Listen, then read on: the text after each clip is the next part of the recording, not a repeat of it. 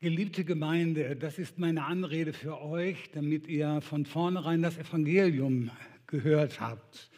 Ihr seid Geliebte, von Jesus Christus Geliebte, von unserem Gott Geliebte. Also, geliebte Gemeinde. Wir waren in Schweden im Urlaub. Mir ging es nicht gut. Eine Zeit intensiver Gemeindearbeit mit sehr wenig Erfolg lag hinter mir. Mit unseren Jungs gab es Probleme. Ich war wegen erhöhtem Blutdruck in ernstlicher Behandlung. Kollegen waren an meinem Arbeitsstil nicht interessiert. Und geistlich war ich auch nicht gerade oben auf. Mein Akku war leer und meine Gefühle schwankten so zwischen Selbstzweifel, Verärgerung und jetzt erst recht. Eines Morgens verdrückte ich mich aus der Familie, um für mich allein zu sein. In einem stillgelegten Steinbruch setzte ich mich auf einen Stein und begann Gott mein Elend zu klagen. Bald flossen Tränen. Das Gebet wurde heftiger, lauter. Alles musste raus. Und das tat schon gut. Doch dann hat es Jahre gedauert, bis die Nöte und die Schwierigkeiten erledigt waren, behoben wurden. Ich habe in dieser Zeit warten gelernt. An diese Begebenheit habe ich mich erinnert, als ich den Psalm 69 für diese Predigtvorbereitung gelesen habe. Als David den Psalm aufgeschrieben hat, ging es ihm noch viel, viel schlechter als mir. Er hatte Panik er dachte, er müsste sterben. Er fühlte sich wie ein Ertrinkender, dem eben die Wasser schon über den Kopf zusammenschlagen. Dagegen konnte er nicht anschwimmen. Es kam ihm so vor, als stände er im Schlamm und jede Bewegung, die er machte, würde ihn nur noch tiefer in den Schlamm hineinbringen. Mit jedem Versuch, sich zu retten, würde er versinken. Er hatte schon unaufhörlich um Hilfe geschrien zu seinem Gott. Seine Kehle war davon rau und heiser geworden. Tränen, Schleier trübten seinen Blick, weil er so lange auf Hilfe wartete. Gott schien ganz weit weg zu sein und seine Schreie, seine Gebete nicht zu hören. David wurde von realen Feinden in die Enge getrieben. Es ging ihm wirklich um Leben und Tod. Und Gott erhörte sein Flehen nicht. Auf einer viel niedrigeren Ebene, vermute ich mal, kennen wir das alle von uns. Du bist schwer krank oder du hast Schmerzen und betest um Linderung oder sogar um Heilung, aber nichts rührt sich so sehr du wünschst, dass deine Kinder und Enkelkinder sich bekehren, ihr Leben zusammen mit Jesus leben, seit Jahren klagst du dein Leid darüber deinem Gott, deinen Kummer, deine Angst. Sie könnten für ewig verloren gehen, doch sie tun weiter, was ihnen so in den Sinn kommt. Finanziell steht es bei dir vielleicht auch gerade nicht so rosig. Du kommst so gerade über die Runden und klagst Gott deine Situation. Aber nichts ändert sich. Vielleicht sind das ganz andere Klagen, mit denen du Gott in den Ohren liegst. Dass deine Gemeinde nicht so rasant wächst, wie du dir es vorstellst und wünschst. Dass es Gemeindeglieder gibt, die dich nicht anerkennen oder dass dein Glaube erschüttert ist, dass du nicht weißt, wie es weitergehen soll, wenn dein Ehepartner stirbt. Du kennst deine Klagen, du kennst die Not, wenn du den Eindruck gewinnst, dass Gott auf deine Gebete nicht reagiert. Das Erste, was wir bei David abgucken können, ist, dass es gut und richtig ist, deine Not Gott zu klagen. Er ist die richtige und auch die beste Adresse für deine Klagen. Er hat die Macht, für uns Menschen aussichtslose Situationen zum Guten, ja zum Besten zu wenden. Und er will das tun. Er hat es versprochen. Er ist es, der die, den Durchblick hat und die Weisheit, verfahrene Situationen wieder in Ordnung zu bringen. Er hat die Kraft, dich zu beschützen. Und selbst wenn das Unglück schon passiert ist, es dennoch zum Guten, zum Besten zu wenden. Menschen können deine Klagen hören und das tut ja auch manchmal gut. Aber die Möglichkeit, Klagen in Lob zu verwandeln, haben wir Menschen meistens nicht. Darum ist es richtig und gut, deine Not Gott zu klagen. Das Zweite, was wir bei David abgucken können, ist, dass er nicht aufgibt. Nachdem er im Psalm erneut die Bedrängnis von seinen Feinden geschildert hat, klagt und bittet er weiter. Ich stelle mir vor, wer aufhört zu strampeln, keine Schwimmbewegungen mehr macht. Ich stelle mir vor, wie sich Angst um sein Herz legt, aber er gibt nicht auf. Er weiß ja, er hat es ja erlebt, er hat es erfahren, dass der barmherzige Gott gütig zu ihm ist und gütig zu ihm war. Er kennt ja die treue Hilfe, auf die er sich in der Vergangenheit immer gut verlassen konnte. David hat Gott ja schon erlebt als den Tröstenden, den, der die Dinge in der Hand hält, hat Gott erlebt als Ermutiger, wenn er einem Löwen aufs Maul gehauen hat, um diesem Löwen das Schaflamm wieder wegzunehmen. In Gottes Namen ist der Sieger über Goliath geblieben. Als er die Gelegenheit hatte, König Saul hinterrücks umzubringen, der, der ihn so verfolgt hatte, hatte Gott ihn bewahrt vor diesem Frevel. Begeisternd tanzt er vor Gott, als er die Bundeslade nach Jerusalem bringt. Als er Vergebung von Ehebruch und Mord erhielt, lernt er Gottes Güte und Gnade nochmal ganz neu kennen. Und darum setzt er weiterhin auf Gott und drängt ihn, erhöre mich, erhöre mein Gebet und bitte schnell. David ist sich ganz gewiss, dass da der Gott ist, der hilft und rettet und schützt, der eben nicht nur retten kann und es verspricht, sondern der es auch tut. Und er fleht weiter. Er rette mich. Geliebte Gemeinde, manchmal dauern Gebetserhörungen sehr lange. Warum? Eine häufige Antwort ist, Sünde im Leben eines Beters verhindert Gebetserhörungen.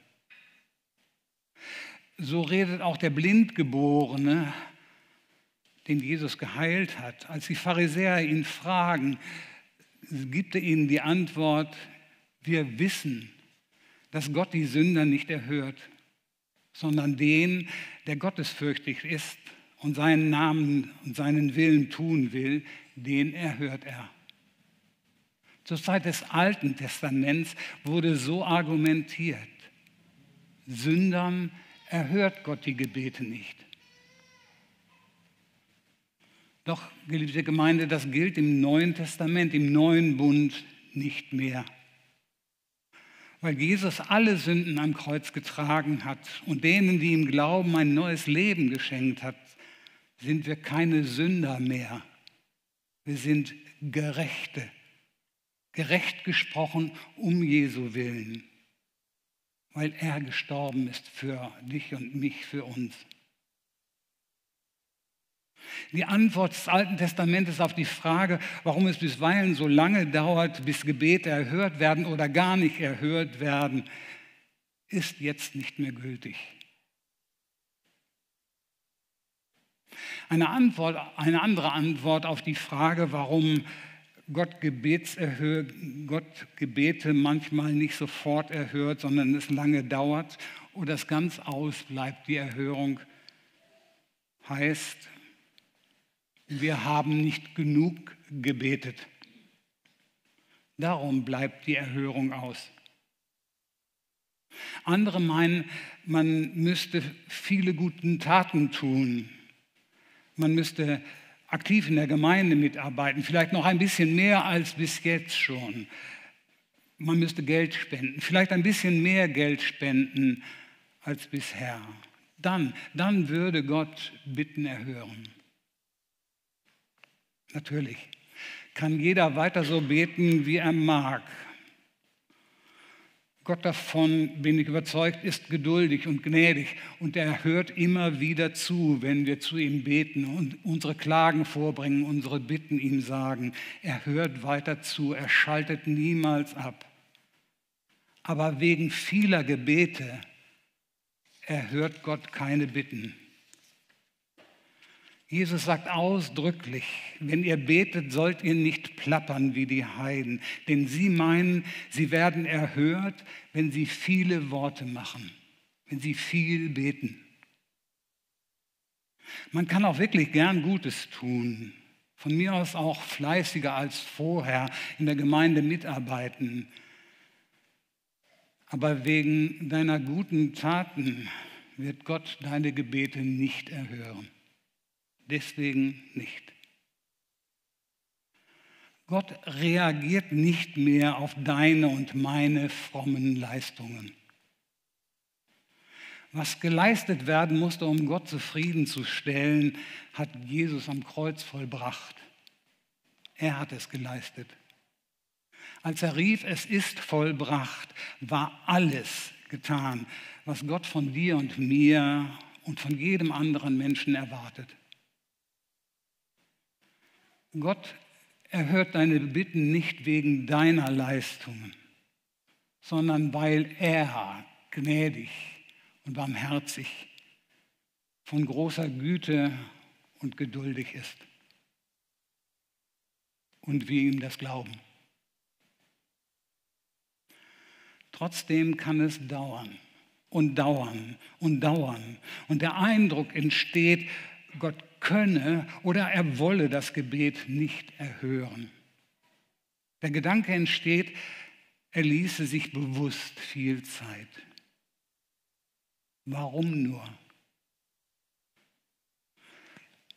Warum lässt er dich und mich manchmal so lange warten?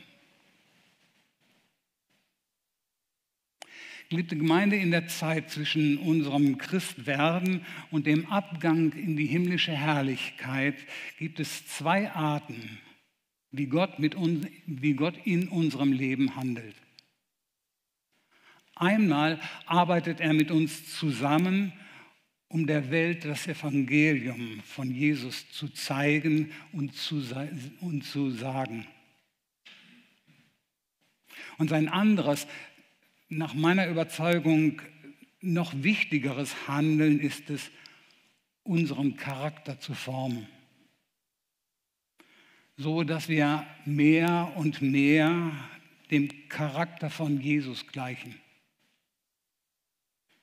Und dabei habe ich den Eindruck, und das sage ich mal so in Klammern, dass das die schwierigere Arbeit Gottes in unserem Leben ist dass wir mehr und mehr dem Wesen von Jesus gleichen, seinen Charakter haben, ihn der Welt zeigen und sagen. Denn wir wollen uns eigentlich gar nicht ändern. Besonders stur sind wir, wenn es um unsere Unabhängigkeit geht.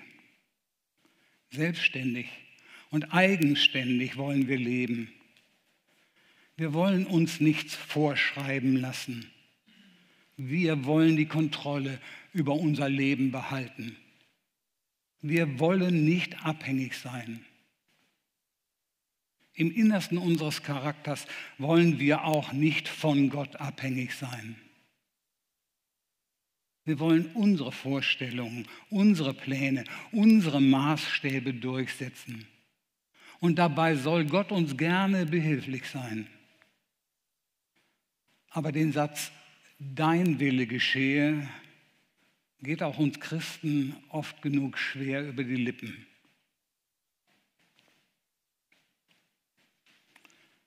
Das ist wenigstens so, wenn wir es ernst meinen, dass wir wirklich Gottes Willen tun wollen und es nicht nur so sagen. Jesus, unser Vorbild, war vollständig abhängig von seinem himmlischen Vater. Demütig redete er nur das, was sein Vater ihm gesagt hatte. Und er tat nur das, was, der, was er den Vater tun sah. Jesus war seinem Vater komplett gehorsam, bis zum Tod, ja bis zum Tod am Kreuz. Er kannte und er erfüllte immer den Willen Gottes. So abhängig war Jesus von seinem himmlischen Vater. Und das ist das Ziel unseres himmlischen Vaters auch für dich und für mich, dass wir unsere Unabhängigkeit aufgeben und mehr und mehr abhängig von ihm werden, weil wir ihm vertrauen, weil wir ihm glauben, dass er barmherzig und gnädig, geduldig und von großer Güte ist, dass er immer für uns das Beste will. Warten müssen ist so wie an einer Weggabelung zu stehen und entscheiden zu müssen, will ich meinen Weg weitergehen in Unabhängigkeit von Gott? Will ich weiter den Weg geben, wo ich die Kontrolle in meinem Leben in der Hand habe? Oder will ich weiter den Weg mit Gott gehen, in seiner Abhängigkeit, in der Abhängigkeit von ihm? in der Abhängigkeit von dem, der immer das Beste für mich will. Anders gefragt, will ich Rebe am Weinstock bleiben und Gott vertrauen und Frucht tragen? Oder will ich eigenständig bleiben, selbstständig bleiben, selbst die Dinge in der Hand haben und damit dem Wort Gottes von seiner Güte misstrauen und fruchtlos bleiben? Warten müssen, warten soll uns helfen, die richtige Entscheidung zu treffen, abzukommen von unserer Unabhängigkeit, die Kontrolle aus der Hand geben und abhängig werden mehr und mehr von Gott. Lass mich zwei Beispiele aus, der, aus dem Alten Testament sagen. Abraham bekam die Verheißung, einen Sohn zu bekommen, als er 80 Jahre alt war. 25 Jahre musste er warten, bis Isaak geboren wurde. Da war seine Abhängigkeit, seine Unabhängigkeit, sein eigenes Tun zu Ende, abgeschliffen weggebrochen. Und das zeigte sich, als Gott von ihm erwartete, dass er Isaak, diesen versprochenen Sohn, opfern sollte. Da war er bereit, das zu tun, weil er glaubte, Gott vertraute, dass Isaak von den Toten wieder auferweckt werden könnte. Oder sehen wir uns das Leben von Mose an. Mit 40 Jahren wurde ihm bewusst, dass er kein Ägypter war, sondern zu den unterdrückten Hebräern gehörte. Er dachte, ich werde sie befreien. Und das führte, wie wir wissen, zu Mord und dann zur Flucht in die Abgeschiedenheit. Und weitere 40 Jahre musste er als Schafhirte warten auf Gott warten, bis der ihn berief, sein Volk in Freiheit zu führen. 40 Jahre warten, bis er reif und bereit war, das zu tun, was Gott von ihm wollte. Und deswegen kann dann im vierten Buch Mose stehen, dass Mose ein Mann war, der so demütig lebte, mehr als alle anderen Menschen auf der ganzen Erde, weil er abhängig war. Wenn Gott es gut mit dir meint und gut mit dir macht, dann lässt er dich bisweilen warten. So lange warten, bis du an den Punkt kommst, an dem du und ich, an dem wir sagen, mein Gott, es gibt nichts mehr, was ich noch tun könnte und tun will, um die Situation, um die Not, in der ich stecke, zu verändern. Ich bin mit meinem Latein am Ende. Tust du es nicht, dann wird nichts passieren. Dann verändern wir uns. Dann bauen wir nicht mehr auf unsere Möglichkeiten, viel beten und gute Werke tun, sondern dann vertrauen wir auf das, was Jesus schon getan hat für uns vor 2000 Jahren. Als er am Kreuz hing und rief, es ist vollbracht, da war es vollbracht. Das, was du jetzt erbittest und was gut für dich ist und was du brauchst. Dann gleicht unser Charakter dem von Jesus. Und das will Gott erreichen, wenn er dich warten lässt. Im Psalm 69 ist David an diesem Punkt angekommen. Und nicht nur einmal, sondern 19 Mal schreit er in diesem Psalm zu Gott, Herr, wie lange? Herr, wie lange willst du mich so ganz vergessen? Wie lange verbirgst du dein Angesicht vor mir? Herr, wie lange willst du zusehen? Wie lange, Herr, willst du mich, dich immer verbergen vor mir und deinen Grimm wie Feuer brennen lassen? Wie lange soll dein Knecht warten? Wann willst du Gericht halten über meine Verfolger? 19 Mal. Und die Antwort war immer, solange bis sich dein Charakter an meinen anpasst.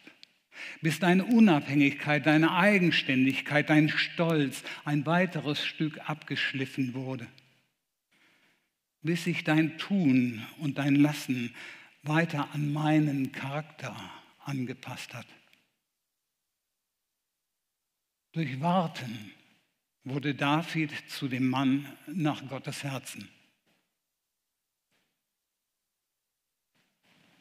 Liebe Gemeinde, davon bin ich überzeugt, Gott geht es mehr um unseren Charakter als um unser Tun.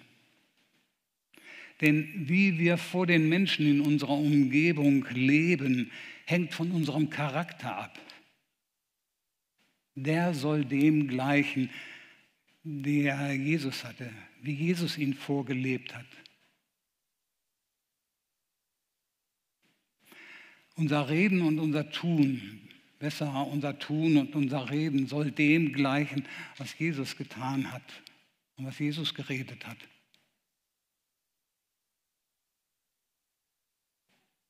Ein drittes können wir von David lernen. Er beendet seine Klage und das Warten auf Veränderung seiner bedrohlichen Lage mit Lob und Dank. Er hat sich auch seine Wut und seine Rachegelüste von der Rede, Seele geredet. Auch die sind bei Gott gut aufgehoben.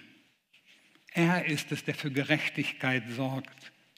Die Rache ist mein, steht im Alten Testament und Paulus zitiert das noch einmal im Römerbrief. David hat sein Herz vor Gott ausgeschüttet. Er ist die Last los. Er hat seine Not, seine Probleme, sein Leben in Gottes Hand gelegt und lässt sie da liegen, solange es auch dauert, dass sie da liegen, bis Gott ihn da rausholt. Und dann ist er befreit von Kummer und Angst, auch wenn sich noch gar nichts in seiner Situation verändert hat. Immer noch sind die Feinde da und bedrohen ihn. Aber er ist wieder geborgen, auch in dieser Zeit des Wartens. Und er vertraut darauf, dass das das Beste ist für sein Leben, weil es von Gott kommt. Er kann loben und danken, weil sein Herz mit der Gewissheit gefüllt ist in dieser Zeit. Mein Gott kann und will und wird mich zu seiner Zeit erretten. Dann, wenn sich mein Charakter dem von Jesus angenähert hat. Lass mich zum Schluss ein Zeugnis geben, nicht von mir, sondern von einer Frau, die ich seit 30 Jahren recht gut kenne. Sie ist eine arme Frau. Sie lebt von einer sehr kleinen Rente und muss noch arbeiten gehen, obwohl sie älter als 67 ist, um halbwegs über die Runden zu kommen. Sie hat ein Auto, das ist 25 Jahre alt und das braucht sie, um zur Arbeit zu fahren. Und beim letzten TÜV hat der Werkstattleiter ihr dann gesagt, das war das letzte Mal, dass er noch so eben durch den TÜV kommt. 25 Jahre ist für ein Auto ganz schönes Alter. Aber sie hat kein Geld für ein neues Auto. Und sie klagt ihre Not Jesus. Sie ist so Jesus zentriert. Und Jesus sagt, wart ab. Und nach einer gewissen Zeit sagt ihr jemand, wenn du ein neues Auto kaufst, bekommst du von mir 5000 Euro dazu. Und ich gehörte dann zu den Leuten, die sie immer gedrängt haben und haben gesagt, wie ist denn das jetzt mit Auto kaufen? Und sie sagt mir, Jesus sagt, warte. Und sie wartet. Kauft kein neues Auto für 5000 Euro. Könnte man ja auch eins kriegen, was besser wäre als das, was sie hat. Aber wenn Jesus sagt, warte, dann wartet man, sagt sie. Und irgendwann kommt der Tag, wo jemand, den sie gar nicht so gut kennt, ihr sagt, wenn du ein Auto kaufen willst, bekommst du von mir 5000 Euro. 10.000 Euro. Und weil sie sich nicht so gut auskennt mit Auto kaufen und sowas alles, ruft sie jemanden an und sagt, kannst du nicht mal gucken, ob es hier in Westerstede oder umzu irgendwo ein Auto steht bei einem Händler, was ich mir kaufen könnte, jetzt mit 10.000 Euro.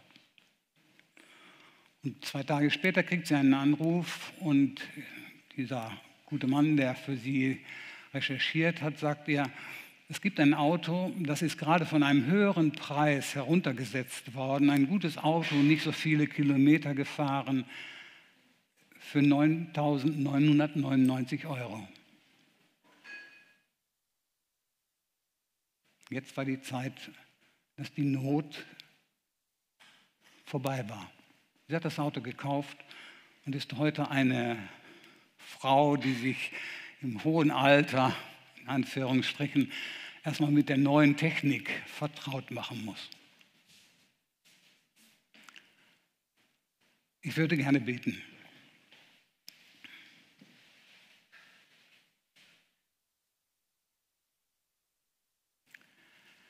Lieber himmlischer Vater, wenn du uns warten lässt, ist es das Beste für uns, weil du es bist, der uns warten lässt.